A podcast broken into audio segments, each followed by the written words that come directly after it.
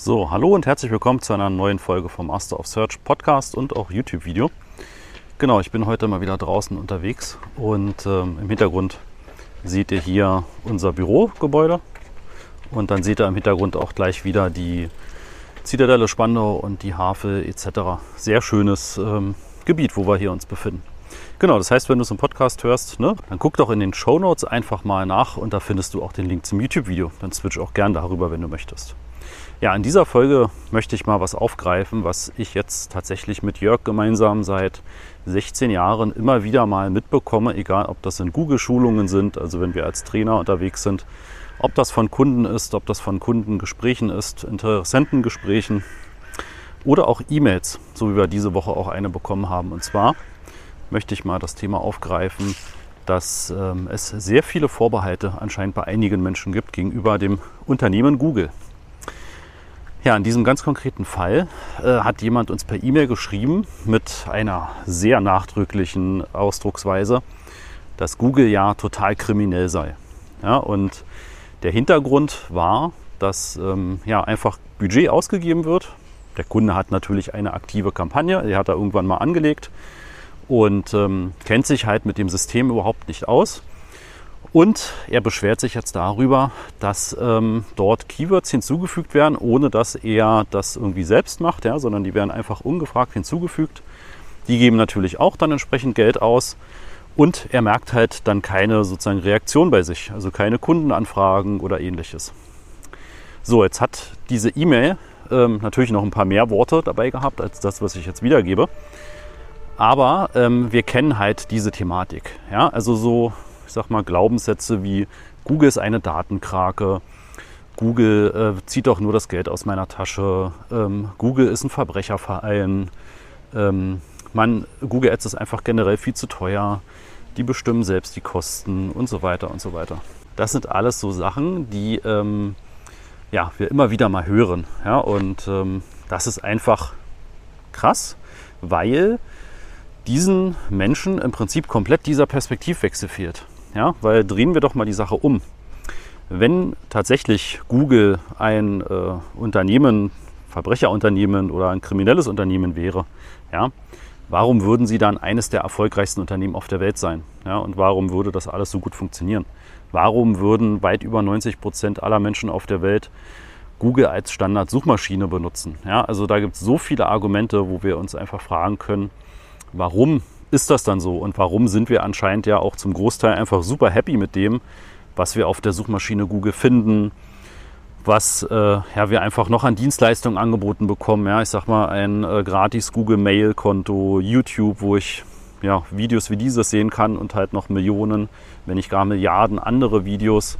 Dass ich äh, Smartphones, also Handys habe, ja, mit dem Betriebssystem von Google, die auch den Markt revolutioniert haben nach dem iPhone, ja, dass einfach das Plattform offen für alle Hersteller freigegeben wurde äh, und so weiter und so weiter, ja, wo Google oder Alphabet als Konzern überall alles involviert ist. Ja. Wenn das so wäre, warum sollte dann ähm, Google tatsächlich da irgendwelche kriminellen Absichten haben? Ja.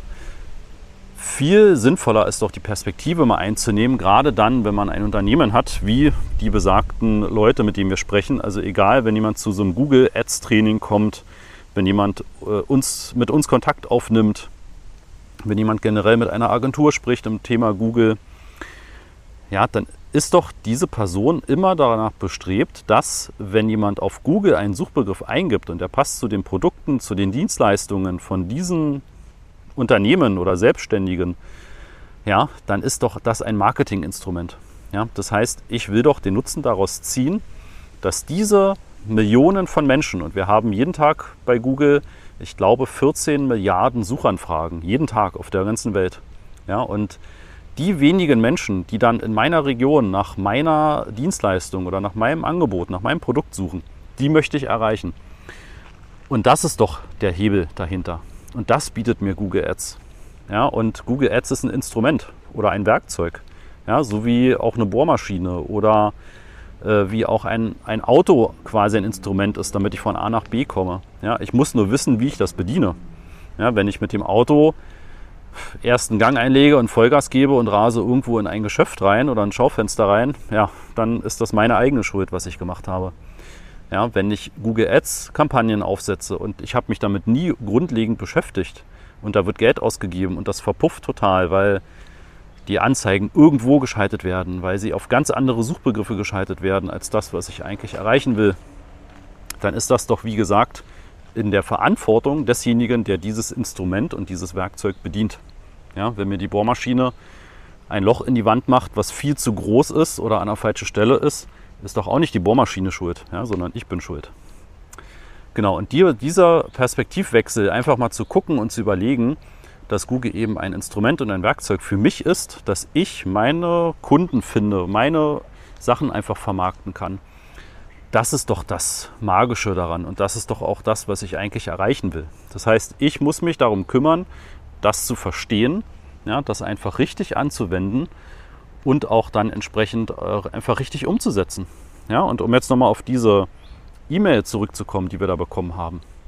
Der Hintergrund ist, da werden nicht Keywords automatisch hinzugefügt, weil da irgendjemand das böswillig machen will, sondern dieser Kunde oder ist ja kein Kunde, sondern dieser Kontakt, dieser Mensch, der uns geschrieben hat, der hat entweder selbst mal diese Empfehlungen auf automatisch anwenden gesetzt oder er hatte vielleicht mal jemanden von Google, habe ich ja auch eine andere Folge zu, zum Thema Google Support Person oder Service Person, ja, hatte vielleicht mal so ein Angebot, hey, ich unterstütze dich irgendwie ein paar Monate beim Aufbau deiner Kampagnen. Und sehr häufig wird dann auch empfohlen, ja, setz doch einfach mal gewisse Empfehlungen auf automatisch anwenden. Wie gesagt, habe ich gerade kürzlich erst eine Folge zugemacht. Und mit dem Wissen ja, weiß man jetzt auch, wie gesagt, da fügt kein Mensch was hinzu, sondern das sind Empfehlungen, die kommen in sein Konto rein.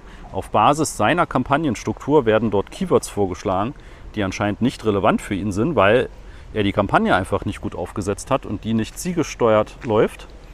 Ja, und dementsprechend werden die dann ja, einfach automatisch angewandt, weil das so eingestellt ist. Genau. Ne, also man muss es einfach wissen und dann ist das auch gar kein Problem. Äh, ja, eigentlich, also wenn man es weiß, ist es gar kein Problem, das entsprechend auch ja, so umzusetzen und halt einfach korrekt anzuwenden. Genau, was ist das Fazit dieser Folge? Ähm, ich wollte dir eigentlich nur mal aufzeigen, dass wenn du auch solche Glaubenssätze hast und misstrauisch bist gegenüber Google oder auch Facebook, Meta äh, oder anderen Dienstleistern und großen Plattformen, darf man in gewisser Weise natürlich sein. Ne? Das streite ich überhaupt nicht ab. Gibt natürlich genug Sachen, über die man diskutieren kann. Aber versuche doch auch mal aus der anderen Blickrichtung zu denken. Ja? Auch dieses Thema, was wir immer wieder mal hören, Google rechnet da irgendwelche Klicks ab, die gar nicht zustande gekommen sind. Ja? Oder äh, das ist einfach alles viel zu teuer. Warum sollte Google das machen? Warum sollte Google irgendwie betrügen? Erstens würde das rauskommen, wäre das ein riesen Eklat ja, und sie würden sich mehr schaden als nützen. Und zweitens, ähm, sie wollen doch letztendlich ihr Werbeprogramm, ihre Suchmaschine weiter monetarisieren. Und das schaffen sie doch nicht, indem sie da irgendwelche ja, nicht legalen Sachen machen würden, sondern das schaffen sie doch nur, wenn sowohl die Anwender auf Google zufrieden sind mit dem, was sie suchen und was sie dann finden, und auch die Unternehmen, ja, die die Werbung schalten. Das ist ja das, Haupt, das Hauptthema bei Google.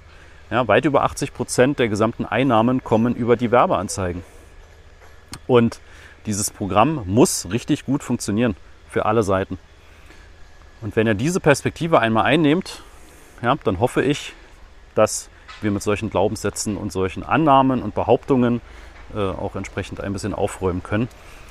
Es sind, wie gesagt, tatsächlich manchmal sehr, sehr merkwürdige Aussagen und Ansichten, die wir so hören. Und wenn man sich damit einfach mal näher beschäftigt, und äh, wir haben ja nun wirklich sehr, sehr viele Kunden und Unternehmen, die auch teilweise echt große Budgets ausgeben. Und ähm, wenn man diesen Kanal, dieses Instrument, dieses Werkzeug richtig anwendet, dann kann das extrem mächtig sein. Und dann kannst du damit quasi ja, einen Großteil deines Umsatzes, wenn nicht sogar komplett deinen gesamten Umsatz, deinen Unternehmensumsatz über Google holen. Und wenn du das richtig misst, wenn du es richtig aussteuerst, wenn du das Werkzeug richtig bedienen kannst, dann hast du auch ähm, einen extremen Mehrwert und dann ist das auch extrem profitabel. Gut, dann 10 Minuten in dieser Folge ist, glaube ich, eine ganz gute Länge. Dann sage ich bis zum nächsten Video. Ciao.